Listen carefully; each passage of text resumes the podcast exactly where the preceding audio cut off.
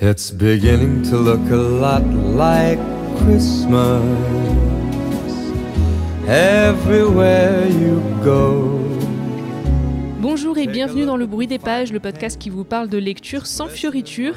Et en effet, on commence à approcher de Noël, le mode fête va bientôt être activé, n'est-ce pas Catherine? Oui, salut Marine. Et bon, on est sympa, on vous a épargné la chanson de Noël. All I want for Christmas is you. Bon bah voilà, hein, maintenant comme ça vous l'avez en tête. hein. Euh, en tout cas, moi je suis dans les starting blocks pour Noël. Les films de Noël ont déjà envahi Netflix. La déco commence à apparaître dans les rues. Je suis en train de calculer la date optimale pour installer mon sapin. Encore que avec mochi et mango, je sais pas si c'est la meilleure idée. Ça va peut-être être un peu dangereux, non? Peut-être, hein. Ouais. Enfin bon. Et pour l'occasion, on a sorti nos plus beaux pulls de Noël. Franchement, ouais, là, je pense qu'on est, on, on est prête, on est kitsch euh, à souhait pour aujourd'hui, mais c'est pour la bonne cause. Il faut se mettre dans l'ambiance si on veut aider un peu le Père Noël quand même. Donc vous l'aurez compris, ce neuvième épisode du bruit des pages sera un peu différent de d'habitude. On va essayer de vous donner quelques idées à ajouter à votre lettre au Père Noël ou pour vous remplir votre hôte de cadeaux, ou les deux, pourquoi pas.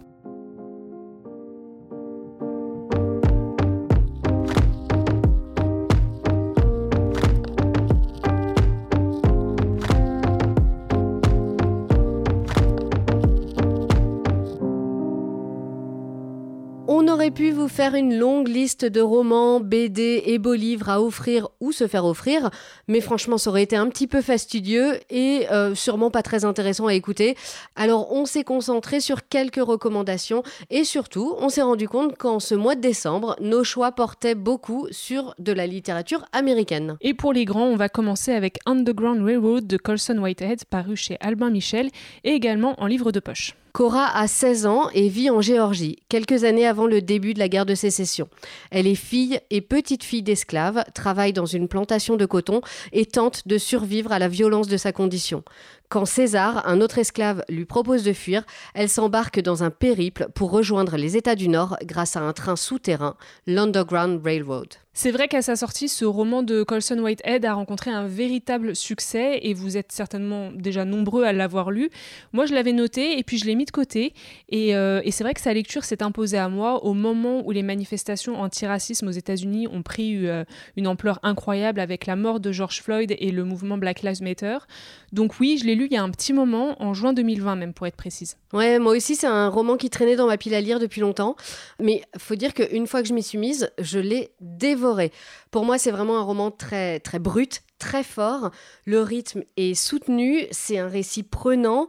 C'est aussi une écriture incisive. Colson Whitehead a reçu le prix Pulitzer pour une fiction en 2017 et franchement, ça m'étonne pas du tout qu'il ait reçu ce prix pour ce roman-là, qui est vraiment euh, très très fort. Je pense que c'est un roman qui est très important, qu'il faut avoir lu pour comprendre la place de l'esclavage dans l'histoire des Noirs américains, mais aussi dans l'histoire de l'Amérique tout court.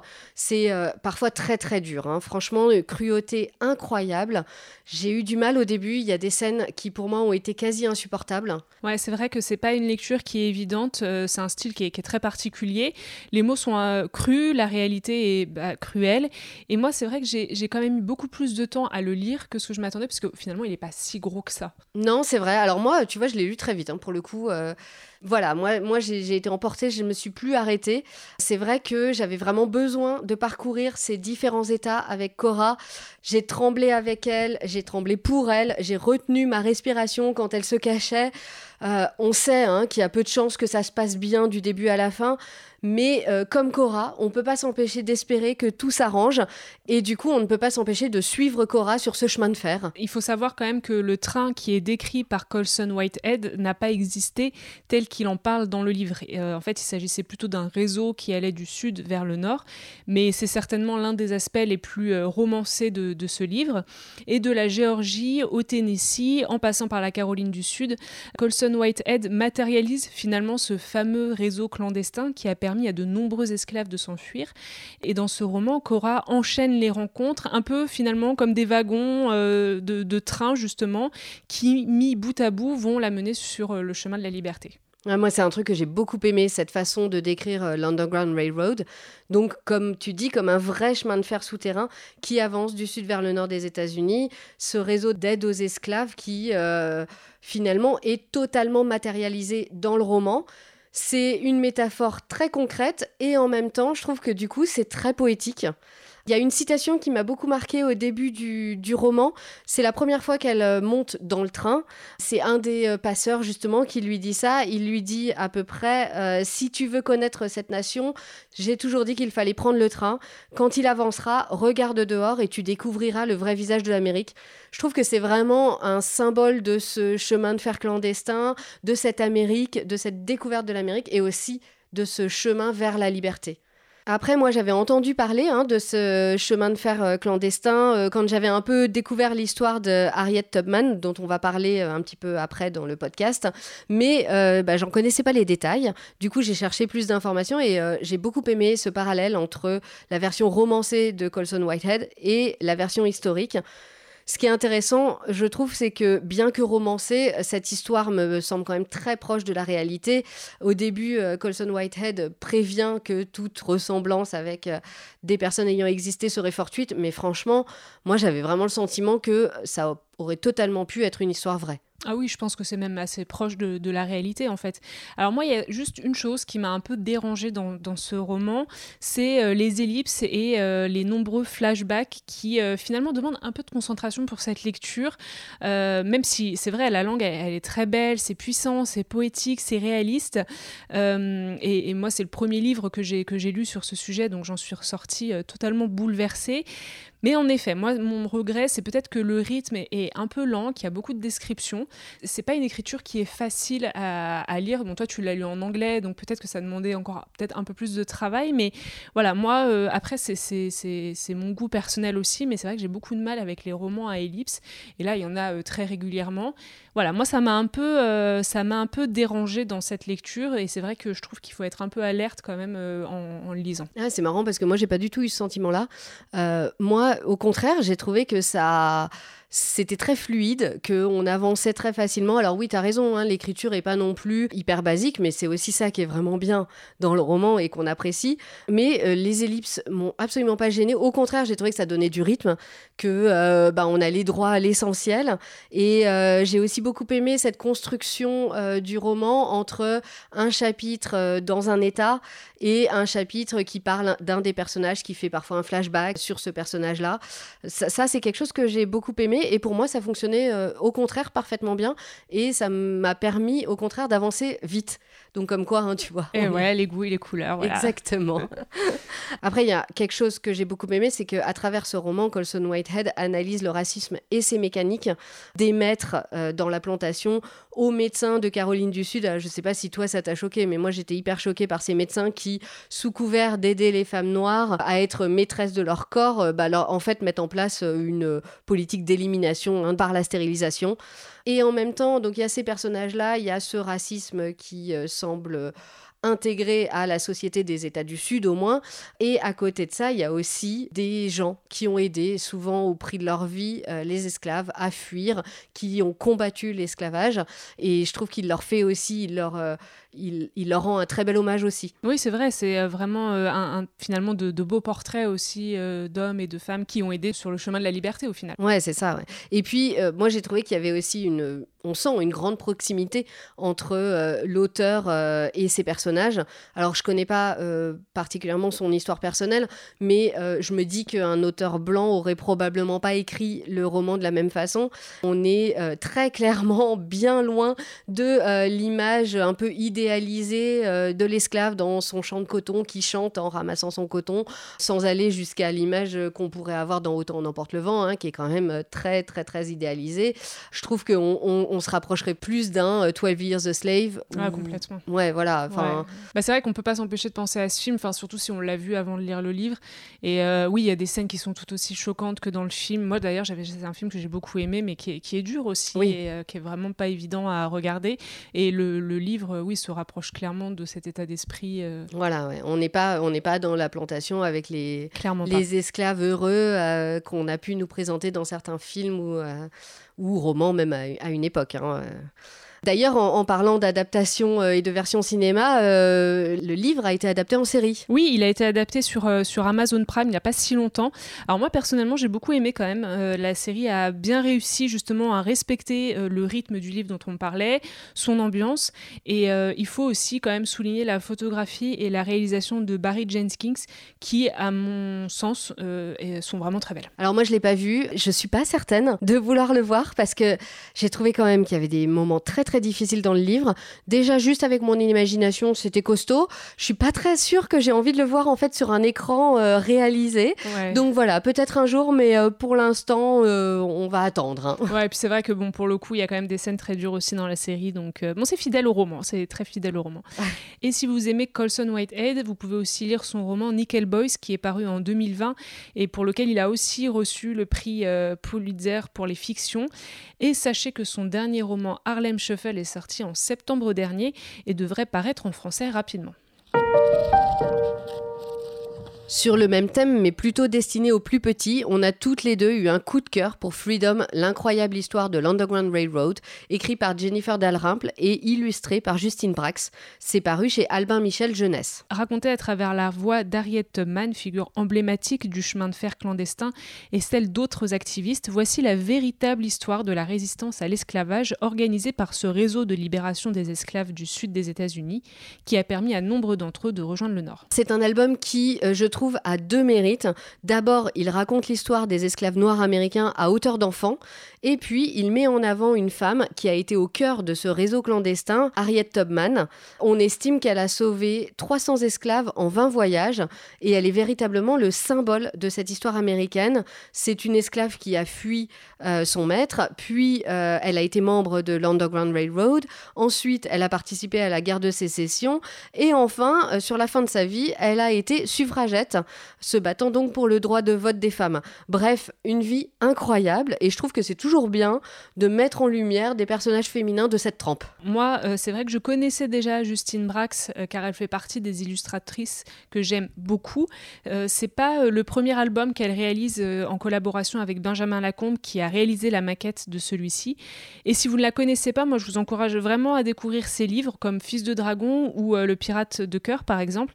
Il y a vraiment une palette de couleurs qui est incroyable et qu'on retrouve justement dans Freedom. Là, ça sort un peu des albums qu'elle a l'habitude d'illustrer et le travail qu'elle a réalisé avec Jennifer Darimple est, assez dingue. Plus qu'un album, pour moi, je trouve que c'est presque un document historique qui retrace l'histoire de ce chemin de fer clandestin en s'appuyant sur des récits historiques, des extraits de discours, des documents, etc. Des chansons. Des chansons aussi, c'est vrai. Et finalement, à travers euh, l'histoire d'Ariette, on découvre euh, nombre de figures de femmes, d'hommes qui ont contribué à l'abolition de l'esclavage. Alors, j'ai pas retenu tous les noms parce il y en avait beaucoup. Ouais, il y en a vraiment beaucoup. Et en plus, j'ai une très mauvaise mémoire des noms, c'est. Mais par exemple, j'ai découvert euh, le rôle central de l'autrice Harriet Beecher Stowe, qui a écrit La case de l'oncle Tom. Alors déjà, la première découverte, c'est une femme qui a écrit La case de l'oncle Tom. Moi, je savais pas du tout. Bah non, moi non plus. C'est un, un roman qu'on a, enfin qu'on connaît de notre enfance, quoi. Mais oui, oui, moi, bah, aussi j'ai découvert ça. Et en fait, voilà, on découvre, bah, si vous ne le saviez pas, c'est une femme qui l'a écrit. Et grâce à son roman, elle a donné euh, une certaine humanité aux esclaves et elle a contribué au changement de, certaines mentalités euh, esclavagistes. C'est vrai que c'est quelque chose, encore une fois, hein, c'est un roman qu'on connaît de notre enfance, euh, qui est un peu un classique. Et euh, moi, je ne savais pas du tout qu'il avait eu cette portée-là. Ouais, c'est vrai, franchement. Et moi, j'ai été très étonnée et c'est très bien raconté dans, dans l'album. Oui, oui, ça permet vraiment de réaliser pas mal de choses sur l'évolution de, de, cette histoire, comment ça a avancé, etc. Ouais. Mm. Et pour les illustrations, Justine Brax euh, utilise aussi une technique de, collage qui, euh, je sais pas pour toi, mais moi ça me donnait encore plus l'impression de feuilleter un livre document. Ah oui, tout à fait. Hein. On passe euh, d'un document à un autre et tout ça mis ensemble bah, nous donne cette histoire de l'Underground Railroad. C'est vrai que c'est des illustrations moi que j'ai trouvé magnifiques. Les textes sont très bien écrits et aussi ce que je trouve c'est que c'est vraiment adapté aux enfants. c'est très didactique, c'est très clair et en même temps les adultes y trouveront complètement leur compte aussi. C'est sorti sorti en septembre dernier et pour moi, c'est vraiment le cadeau idéal pour des enfants. Alors je dirais vers les 8-9 ans. Oui, je pense. À peu près. Ou à partir de 8-9 ans en tout cas. Et avec qui ben, on aimerait parler de l'histoire de l'esclavage aux États-Unis. Je pense que vraiment c'est un livre ben, à prendre sur les genoux avec l'enfant à côté et à partager ensemble et à discuter.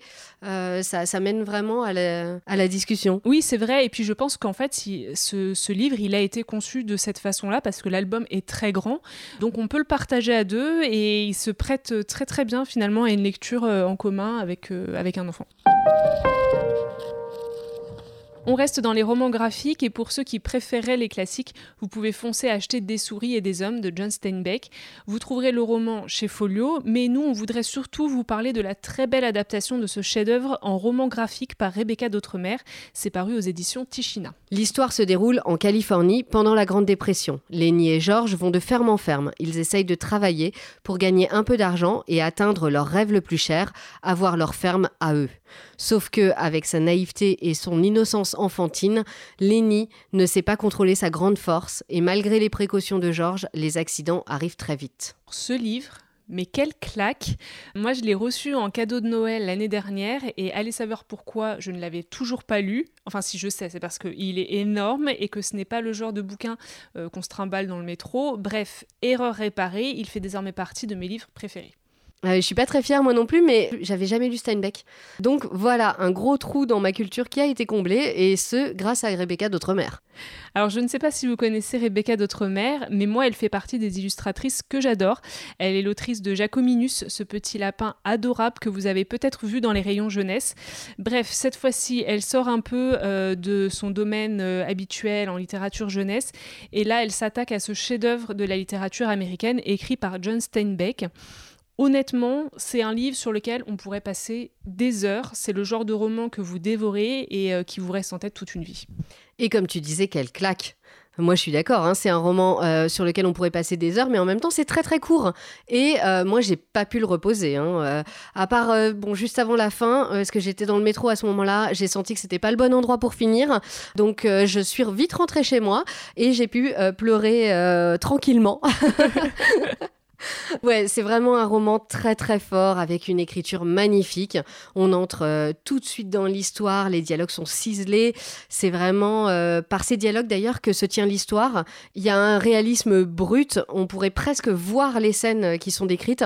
C'est une construction très théâtrale du récit. Hein. Oui, moi c'est vrai qu'en lisant, j'ai tout de suite pensé à une pièce de théâtre et après avoir fait quelques recherches, c'est effectivement de cette façon que John Steinbeck a envisagé son roman, aussi bien dans la construction qui respecte les principales règles finalement de la dramaturgie que par ses personnages. Alors, petit cours d'histoire littéraire pour ceux qui ont oublié leurs années lycée, mais en gros, la tragédie avait à l'époque une fonction cathartique essentielle, elle devait libérer les citoyens de leurs émotions, et le spectateur devait ressentir de la pitié, de la terreur face aux personnages qu'il voyait sur scène.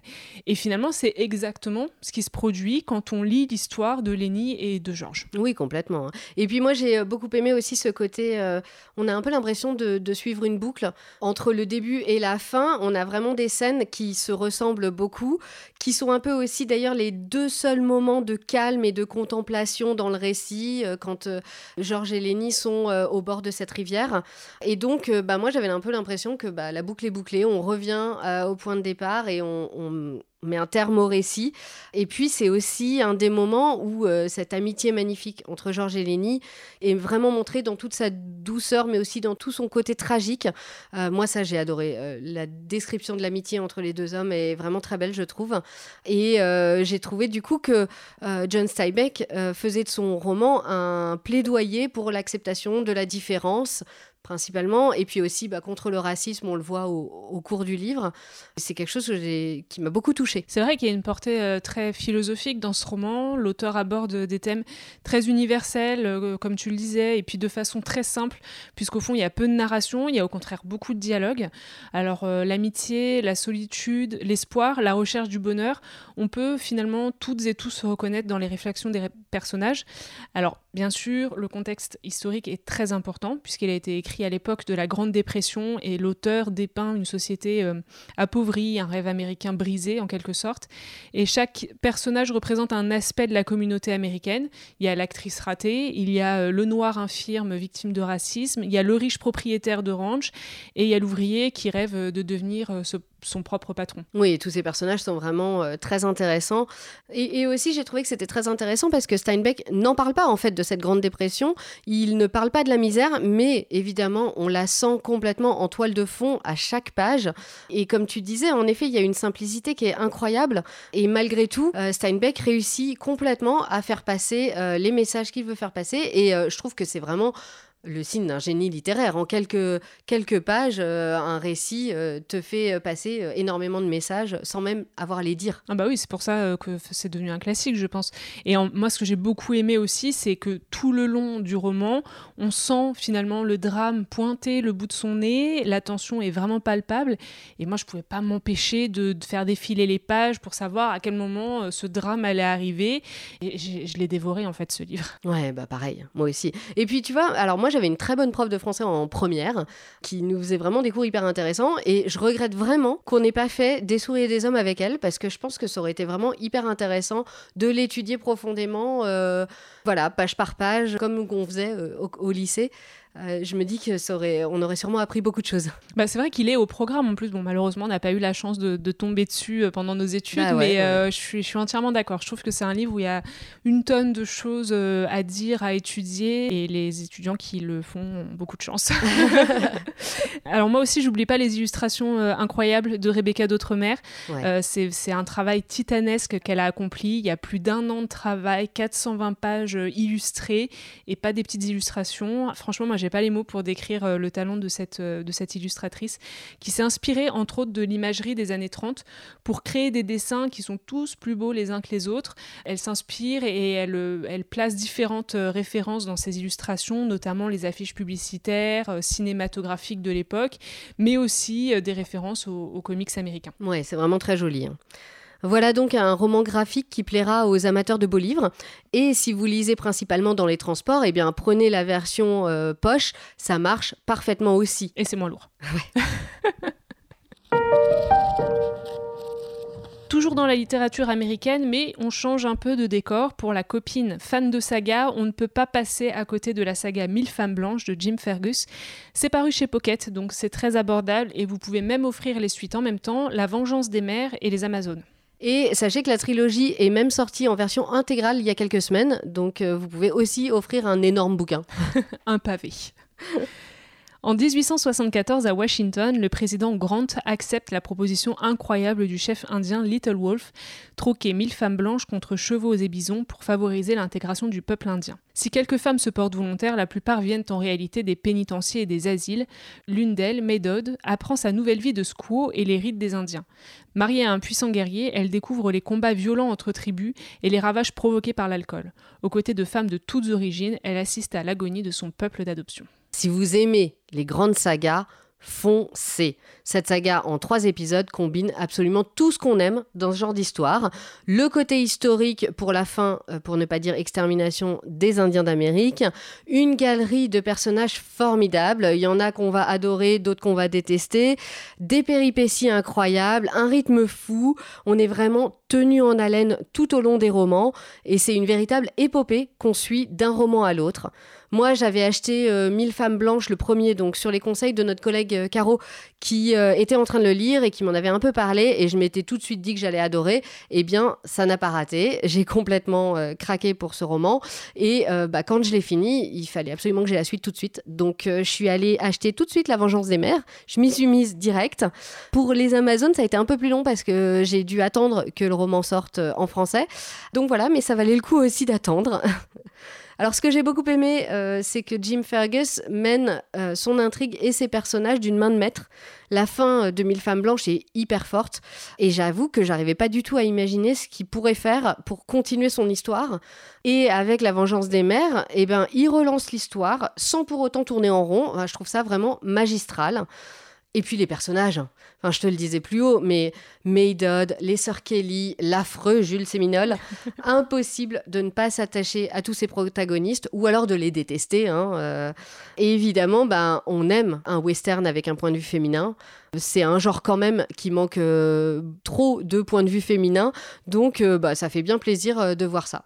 Par contre, si j'ai un petit conseil d'amis à vous donner, si vous avez comme moi tendance à facilement pleurer devant un livre, bah, préparez vos, mouchoirs. Hein. Alors moi, je suis vraiment voilà, hein, j'ai l'alarme facile, mais euh, je peux vous dire que j'ai pleuré à chaudes larmes à plusieurs moments. Après, bon, on parle quand même de la fin du peuple indien, alors vous imaginez bien que ça ne sera pas tout rose, mais euh, ce que je trouve très bien, c'est qu'il y a aussi des très beaux moments très lumineux. Donc comme ça, on a un peu euh, les hauts et les bas, disons. et euh, bah, vous me direz ce que vous en avez pensé. Moi, j'avoue que j'ai été un petit peu déçue par euh, le dernier tome, Les Amazones, alors que vraiment j'avais adoré les deux premiers, qui sont très différents les uns des autres. Donc Les Amazones est aussi très différent. Et du coup, je voudrais pas non plus vous faire une mauvaise pub, parce que je crois que je l'ai aussi beaucoup attendu. Et donc du coup, j'avais vraiment beaucoup d'attentes dessus. Donc c'est peut-être aussi pour ça que j'ai été un peu déçue. Et du coup, voilà, je voudrais pas vous faire de la mauvaise pub. Je pense que c'est vraiment une super saga qu'il faut absolument lire. Bon, moi, je l'ai pas encore lu, mais elle est dans ma pile à lire. Et je pense même que d'ailleurs, je vais craquer pour la version intégrale parce que franchement, j'aime beaucoup la couverture. Je la trouve très jolie. Et ça fait partie des sagas que je veux commencer. Eh ben, tu m'en reparleras quand tu l'auras commencé. Exactement. Et puis, en retournant côté Europe, il y a quelques sagas qui pourraient bien vous plaire aussi. Les Casalets, par exemple. On vous en avait parlé dans le tout premier épisode du podcast avec le premier tome Été anglais. Depuis, trois autres tomes sont sortis. À rude épreuve, Confusion et Nouveau départ. Et on attend encore euh, le dernier qui sortira chez Quai Voltaire Édition. C'est euh, vraiment la saga familiale par excellence. On suit euh, toute cette grande famille, des grands-parents aux petites filles. Ils sont tous réunis dans cette maison dans le Sussex à la veille de la Seconde Seconde Guerre mondiale, puis pendant et après la guerre. Et bien sûr, bah, on adore hein, suivre euh, des personnages euh, comme si on était nous aussi un peu un membre de la famille, ou alors un de ses amis qui vient passer du temps euh, avec les Casalets dans le Sussex. moi, il me reste encore deux tomes à lire, mais jusque-là, bah, j'apprécie énormément cette lecture. Ce que j'aime particulièrement, c'est le traitement des personnages féminins. Je les trouve très intéressants et finalement, je trouve qu'il y a un propos très féministe. Bref, on passe un très bon moment avec ces Casalets. Et puis, moi, je voulais vous parler aussi de la Villa aux étoffes, une saga qui est euh, écrite par Anne Jacobs aux éditions Charleston. Alors là, cette fois-ci, ça se passe en Allemagne, juste avant la Première Guerre mondiale, et on y suit le destin d'une jeune orpheline Marie. Elle travaille en tant que domestique dans la maison des Melzers, une grande famille euh, bourgeoise. Alors c'est vraiment un roman euh, d'ambiance, un peu à la Downton Abbey version allemande. Moi j'ai adoré, il y a quatre tomes et je trouve que c'est une saga historique très chouette, très addictive, avec tout ce que ça implique évidemment, les histoires de domestiques, les histoires d'amour, la guerre, etc. Franchement c'est une bonne saga à débuter euh, pour Noël. Si vous cherchez un cadeau un peu plus original et unique, allez donc jeter un coup d'œil aux éditions des Saint-Pères qui publient des manuscrits originaux en facsimilé et en tirage limité. Bon, soyons honnêtes, pour ce genre de cadeau, il va falloir prévoir un budget un peu plus conséquent. En gros, ça va de 120 à 300 euros. Mais en plus d'un roman, il s'agit vraiment de très beaux objets. C'était mon cadeau de Noël l'année dernière de mon chéri, qui me connaît très très bien, parce que je l'ai adoré. Euh, moi, c'est euh, Lady Susan de Jane Austen qu'il m'a offert, mais euh, la est très bien fournie et très éclectique. Ça va des Fleurs du Mal de Rimbaud à Voyage au bout de la nuit de Céline, en passant par The Great Gatsby de Fitzgerald ou Le Tour du monde en 80 jours de Jules Verne. Bref, le choix est très vaste. Et puis j'ai vu dans les dernières parutions qu'il y avait les contes de Grimm et Noah Noah de Gauguin qui sont illustrés, donc vraiment quelque chose ah, de Ouais, c'est vraiment très joli. Après, euh, très clairement, euh, c'est pas vraiment une lecture pour le métro. Hein. Euh, c'est plutôt adapté à la lecture sur le canapé au coin du feu parce qu'on parle quand même d'un très grand format. C'est manuscrit, donc il va falloir déchiffrer l'écriture de l'auteur. Alors au début, j'avoue, c'est un petit peu difficile, mais bah, comme avec toutes les écritures, hein, on s'y fait. Et puis ça vous permettra de frimer un peu. Hein? Oui, complètement. Oui.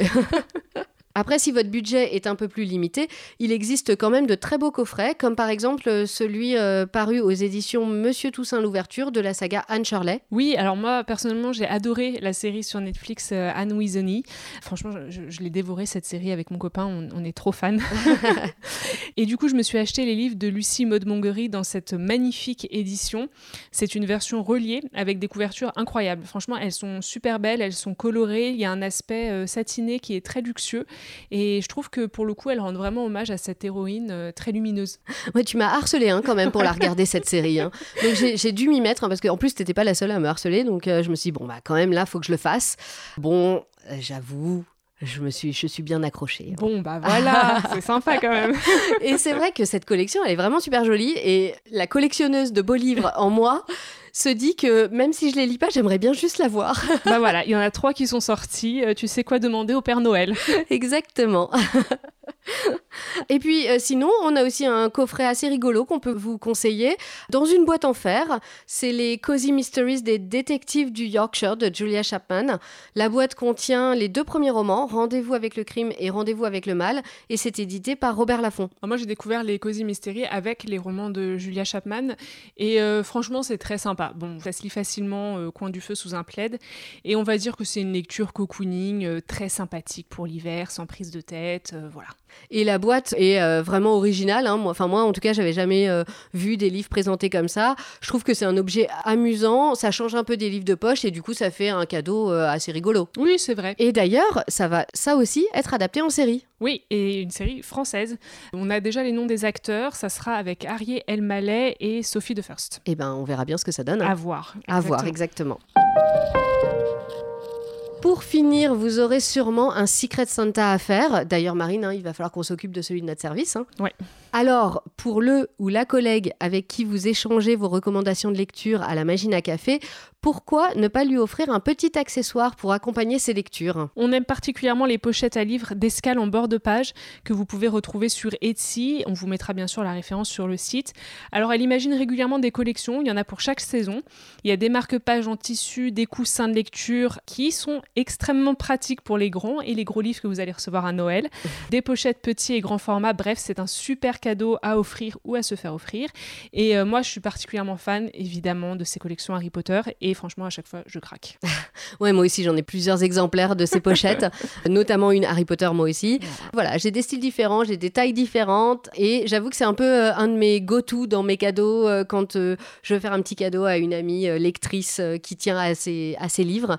C'est super joli, ça marche à tous les coups, et même pour soi-même, hein, c'est un peu dur de résister. Moi, j'essaye de pas aller systématiquement sur sa boutique, sinon j'y mettrais tout mon argent.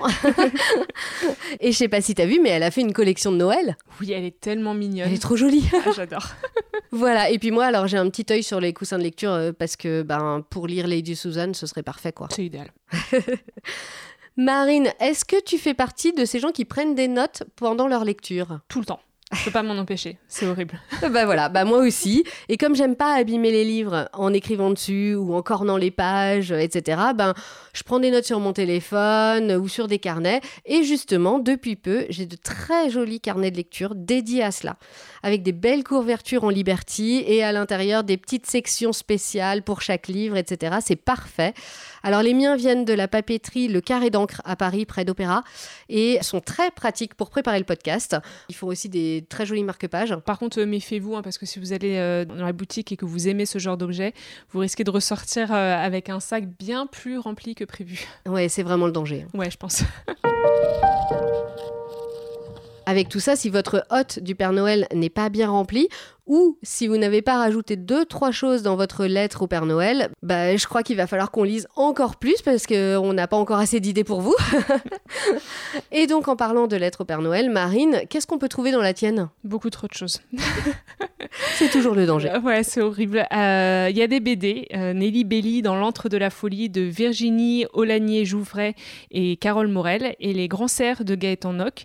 Et j'ai aussi des romans dont Apaiser nos tempêtes de Jean Egland parce que j'avais adoré Dans la forêt. Et toi, Catherine, est-ce que c'est une longue liste?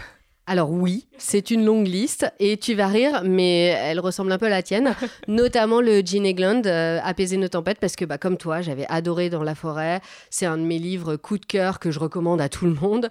Donc voilà, j'ai bien envie de voir ce, ce nouveau roman qui paraît très très bien Ouais, aussi. Peut-être qu'on vous en parlera un jour. Sinon, j'ai aussi euh, demandé un petit combo euh, BD roman avec euh, le roman graphique Queenie, la marraine de Harlem de Aurélie Lévy et Elisabeth Colomba, qui est sorti, je crois, à la fin de l'été, et le roman Madame Sinclair, reine de Harlem de Raphaël Confiant, qui pour le coup est beaucoup plus ancien. les deux racontent l'histoire de cette gangstrice qui a vécu dans les années 30, et bah, j'ai bien envie de faire un comparatif entre roman et BD. Et puis sinon, il y a aussi Les Graciers de Kiran Millwood Hargrave, dont j'ai euh, entendu parler à la radio et euh, qui me donne très envie. Et voilà, notre épisode du bruit des pages pour préparer Noël touche à sa fin. Comme toujours, si vous n'aviez pas de quoi prendre des notes pendant le podcast, toutes les références et les liens des livres et accessoires dont on vous a parlé aujourd'hui sont sur notre Instagram lebruitdespages.podcast et sur notre blog. Et vous retrouverez toujours Marine sur son Instagram au fil des pages. Et puis, si vous voulez nous faire un petit cadeau pour Noël, eh bien, n'hésitez pas à parler du bruit des pages autour de vous, à le liker et aussi à mettre des commentaires. Ça nous fera super plaisir. Et pour finir, eh bien, on vous souhaite à tous et toutes de très belles fêtes, un joyeux Noël, très bonne année et rendez-vous à la prochaine page en 2022.